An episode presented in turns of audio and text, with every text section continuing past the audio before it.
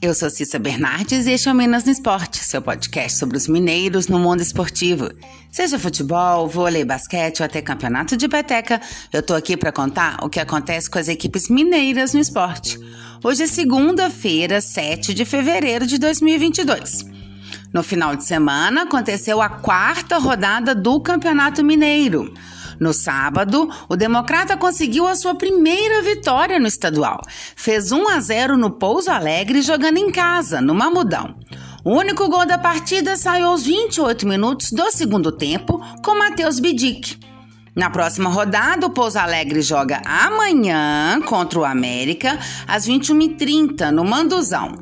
Já o Democrata entra em campo na quarta, às 19h30, contra o Cruzeiro, no Mineirão.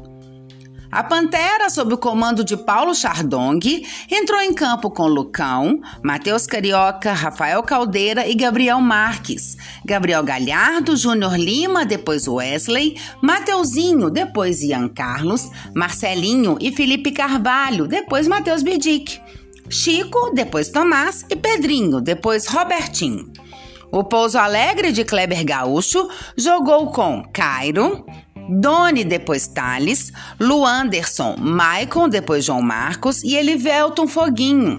Wesley Fraga, depois Gabriel Pereira, Gledson, depois Samuel Andrade e Rafinha, depois Luan Silva, Iago, Eberê e Bruno Moraes.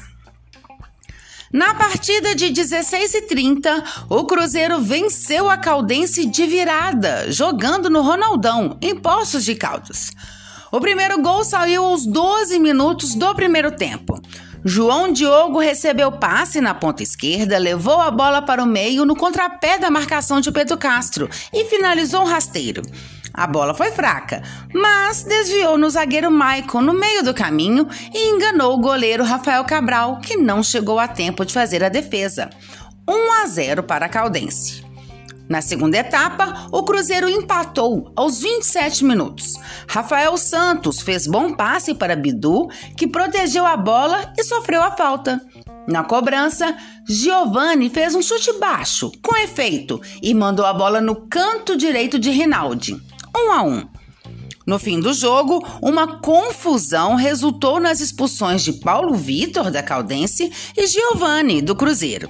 Isso fez com que a arbitragem adicionasse 8 minutos além dos 45. Daí então deu tempo para que Edu, aos 52, fizesse o gol da vitória celeste. Ele dominou a bola de barriga após cabeceio de Michael e encheu o pé, sem chances para Renan Rinaldi. 2 a 1 Cruzeiro. A caldense do técnico Jean Rodrigues jogou com Renan Rinaldi Yuri Ferraz, Jonathan, Lucas Mufalo e Matheus Miller, depois Michael.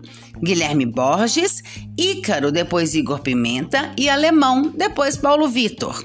Douglas Esquilo, depois Marcos Aurélio, João Diogo, depois Pablo Pardal e Neto Costa. O Cruzeiro de Paulo Pesolano foi a campo com Rafael Cabral, Gabriel Dias, depois Giovanni Jesus, Michael, Matheus Silva, depois Eduardo Brock e Matheus Bidu, depois Daniel, Adriano, Pedro Castro e Giovanni, João Paulo, Marco Antônio, depois Rafael Santos e Tiago, depois Edu.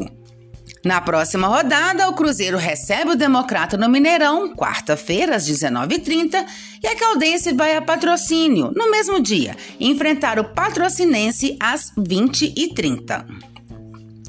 No último jogo de sábado, América e Atletique ficaram no empate em 1 a 1 no Independência.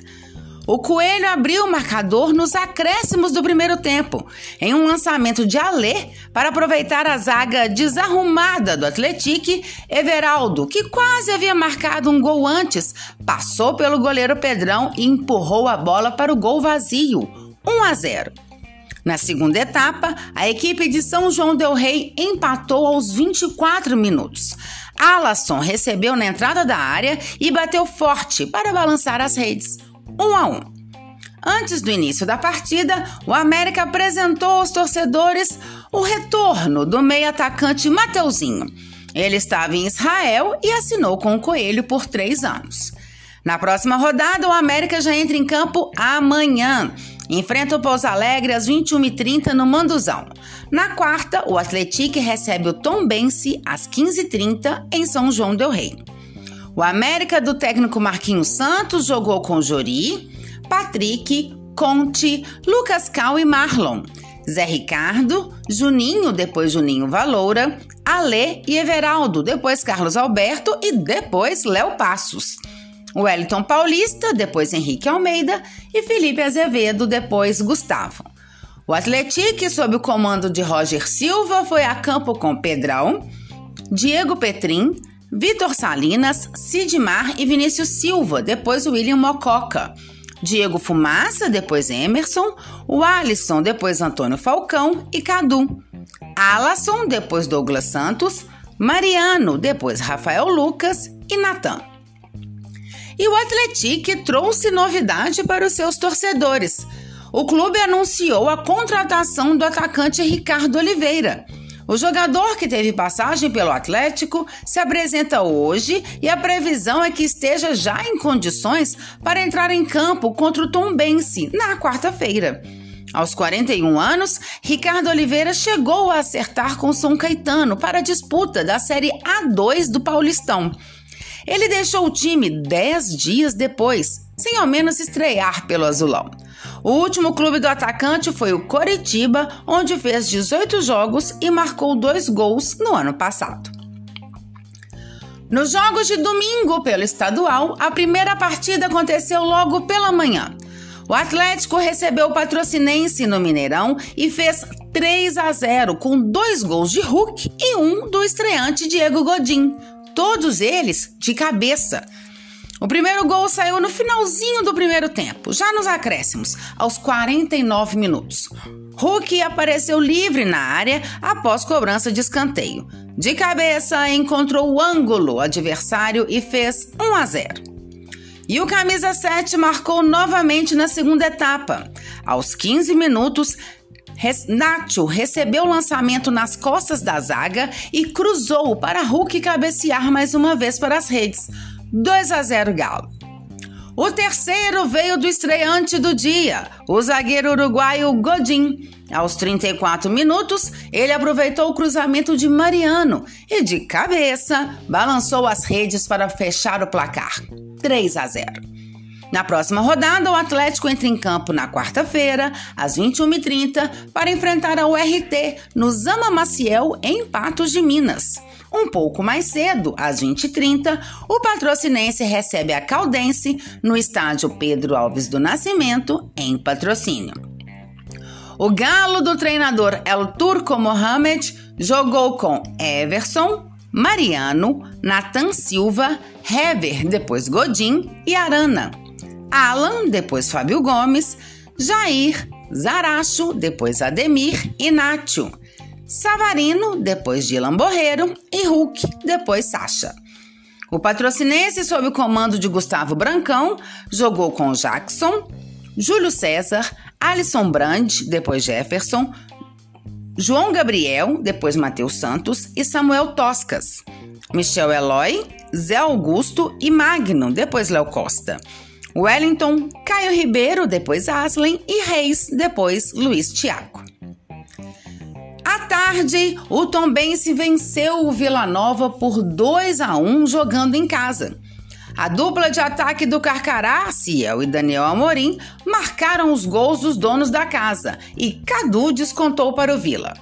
No primeiro tempo, Everton Galdino fez linda jogada pela direita e cruzou na medida para Ciel, que antecipou a marcação e balançou as redes. 1 a 0.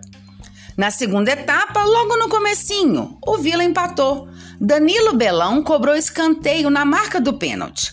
Cadu saiu no segundo pau, antecipou a defesa e cabeceou no canto. A bola ainda bateu no pé da trave antes de entrar. 1 um a 1. E aos 17 minutos, após cruzamento da direita, a bola passou por Ciel, mas não por Daniel Amorim, que ajeitou e bateu firme para fazer o gol da vitória. 2 a 1. Na próxima rodada, o Tombense vai até São João del Rei enfrentar o Atlético na quarta-feira às 15h30. No mesmo dia, porém, às 20 horas, o Vila Nova enfrenta o Uberlândia no Parque do Sabiá. O Tombense, treinado por Rafael Guanães, jogou com Rafael Santos, David, Matheus Buiati, depois Clayton, Jordan, depois Moisés e Manuel.